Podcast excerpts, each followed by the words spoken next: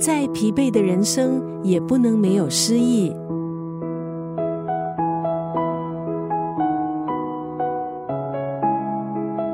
今天在九六三作家语录再次分享葡萄牙国宝级作家佩索亚的诗句。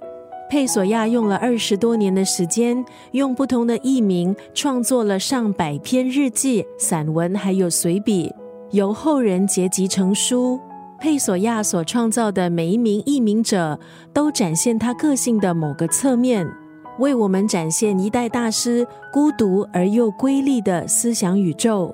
这本诗集《我的心稍微大于一整座宇宙》，收集了佩索亚还有四位译名者的诗作，一共超过两百三十首诗。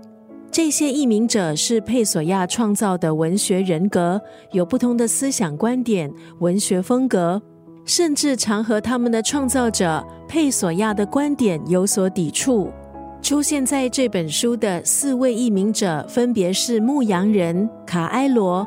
他是从没有接受过教育的自然诗人，还有旅居巴西的葡萄牙医师，作品风格偏向理性的雷斯，以及爱幻想、轻佻、吵闹、喜爱冒险的坎普斯，还有和佩索亚同年同月同日生的舍奇。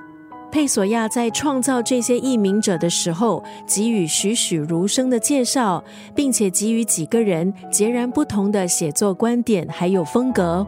今天就要分享佩索亚的诗集《我的心稍微大于一整座宇宙》当中的这一段文字。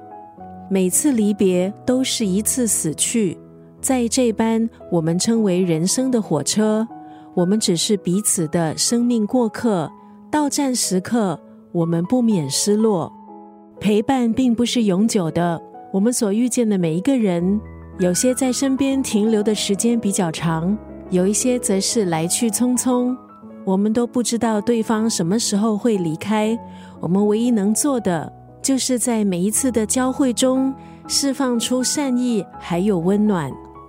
每次离别都是一次死去，在这班我们称为人生的火车，我们只是彼此的生命过客。到站时刻，我们不免失落。